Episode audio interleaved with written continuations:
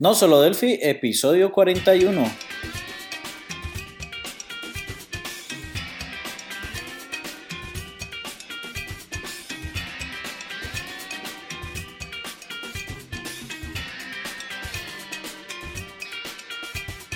Bienvenidos a nosolodelphi.com, el podcast, el programa donde hablamos, entre otras cosas, de Delphi. Soy Emilio Pérez, MVP de Embarcadero España, y al otro lado tenemos a Johnny Suárez, también MVP Embarcadero por Colombia, y ambos eh, programadores Delphi. Buenas, Johnny, ¿qué tal? ¿Cómo, ¿Cómo vas? ¿Qué tal todo? ¿Qué tal la semanita? Eh, bien, bien, aquí trabajando todavía con Onigui, dándole duro a esa parte y ya, no, pues todo bien, aquí en la ciudad un poquito de, de, lluvia, pero nada más, todo bien. Y un poquito de lluvia, pues se te fue la luz y el techo y todo, ¿no? Sí, el techo, se cayeron unos 20 árboles eh, de los que alcancé a contar y en la noticia dijeron que fueron más, pero bueno, eh, todos estamos bien acá, sí. Estáis bien, ¿verdad? Bueno, pues me alegro mucho. Por aquí también hemos tenido bastante agua y bastante viento. Ha sido un fin de semana un poco movidito. Y bueno, simplemente aquí preparando las maletas porque eh, me marcho a Valencia, Johnny. Chico, ¿y eso eh, para qué te vas para Valencia? Pues fíjate, el día, el jueves, eh, estoy en una reunión, no sé si es reunión o como, lo llaman, con Daniel Tetti, que es el que ha hecho el, el, el Delphi MVC Framework y bueno, hace una reunión para que podamos, los que vayamos, pues despejar dudas sobre esta tecnología. ¿Qué te parece? ¿Algo que decirle a Daniel? Pues, no, pues no sé, no, la verdad no, no se me ocurre en este momento, no, no sabía esta noticia. Pues un saludo allá, no sé, que mande una foto. foto, ¿verdad? vale, pues el, jueves está este evento y el, y el viernes es una presentación de Delphi Río eh, 1031, que también lo da, lo pone Daniel Tetti. Ah, buenísimo, no tenía idea. Eh, qué buena esa, esa noticia. Yo me enteré de casualidad por un grupo de. Por un, por un grupo donde está Daniel. Dice, ¿te quieres venir aquí? Y digo, venga, me apunto. y nada, ya tengo los, pasajes para estar el jueves y viernes en, Valencia. Así pues, si algún oyente está por allá y, bueno, eh, podemos quedar y demás, pues por allí, por allí estaré, que, me, que nos avise. ¿Y cómo vas italiano? ¿Estás hablando bien italiano o no? Bueno, es que, que hable el español, que estamos en España. pues, pues no, no, no, lo sé. Yo espero, supongo que, que intentará hablar lo máximo en español o en inglés, entiendo. En italiano no, lo dudo. Que sepamos italiano, nos cuesta trabajo el español. Sí, así es. O sea que entiendo que, que, si, que si acaso lo, lo, a lo mejor lo da en inglés, no lo sé. No sé, la verdad. A ver qué me, qué me encuentro, enviaré fotos, a ver cómo, cómo va todo. Pero la verdad, muy, muy ilusionado por, por el viaje y por, y, por, y por verlo, conocerlo y bueno, trabajar a ver si, si puedo trabajar con él, que es el objetivo. Claro, no, la experiencia es espectacular y sobre todo, sobre todo las dudas que tengo eh, con el servidor ese, que, que tengo varias, eh, no sé cómo trasladársela, porque la verdad eh, me hace cosas raras el Delphi MVC Framework cuando reinicio el servicio o el servidor y bueno, quería hacerle preguntas concretas, a ver tu experiencia, que nos dice. no, pues yo me imagino que van a llevar algún traductor o algo. seguro, seguro. Alguien, alguien habrá en, en ambas reuniones. Y bueno, Johnny, ¿algún tip?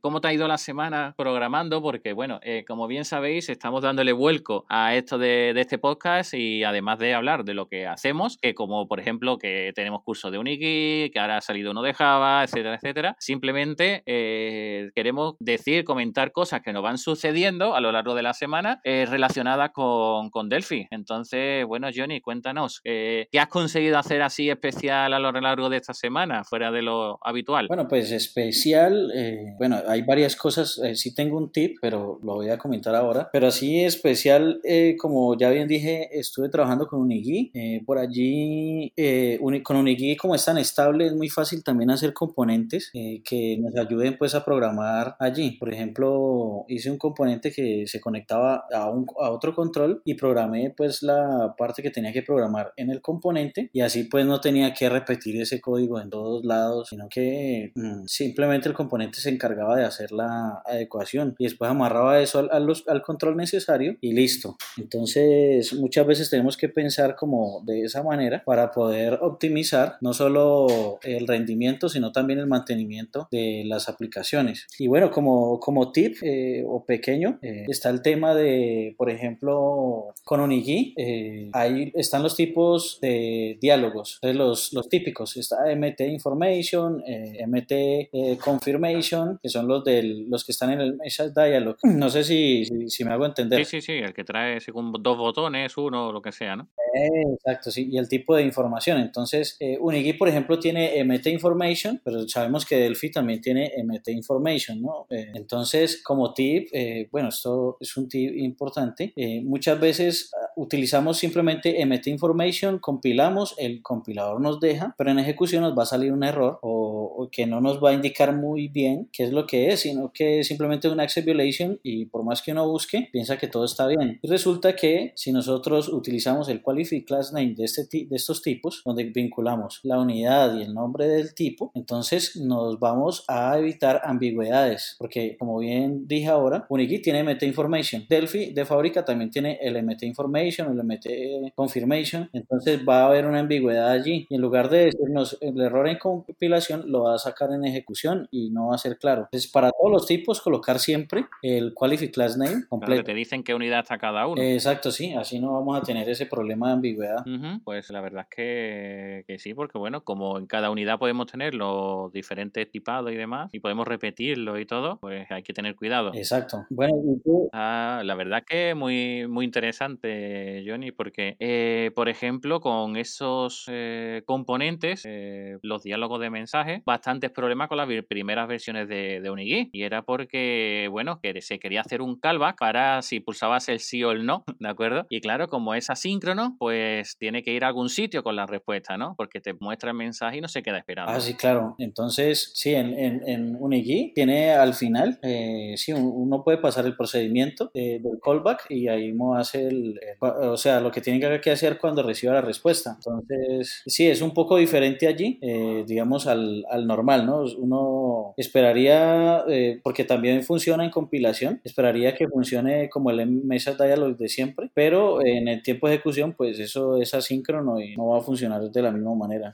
Bueno, pues yo por mi parte eh, comentar que, bueno, eh, los últimos proyectos que yo he estado haciendo, pues eh, nos pasaron un código al principio sobre un servidor, un servidor, ¿vale? un servidor TCP. Bueno, pues al final, pues ese servidor TCP que nos enviaron al principio, lo, lo tomé como si fuera ley, ¿vale? Porque pensaba que como ya estaba funcionando, pues me iba a encontrar menos errores, menos bugs, etcétera, etcétera, ¿no? Y no te veas el quebrero de cabeza que me ha dado al final final es eh, eh, por, seguir el mismo y no pensar cómo debería mejorar ese código o cómo hacerlo yo de a mi manera, eh, mejor dicho código. Entonces, como tip propio, no pienses que el código que estás viendo es el mejor, sino que intenta escribir buen código y sobre todo que sea orientado a objetos el código que escribas, porque si no después vas a tener problemas de memoria, problemas de liberación, consumo de, excesivo de, memoria, etcétera, etcétera. Sí, no confiarse como del el código legado o el que nos entregan, sino también estudiarlo bien, eh, mirar que, cómo, cómo, lo hicieron y si uno puede mejorar eh, ese código, optimizarlo, pues hay que hacerlo siempre desde el principio porque si no al final toca eliminar lo que ya hemos hecho y,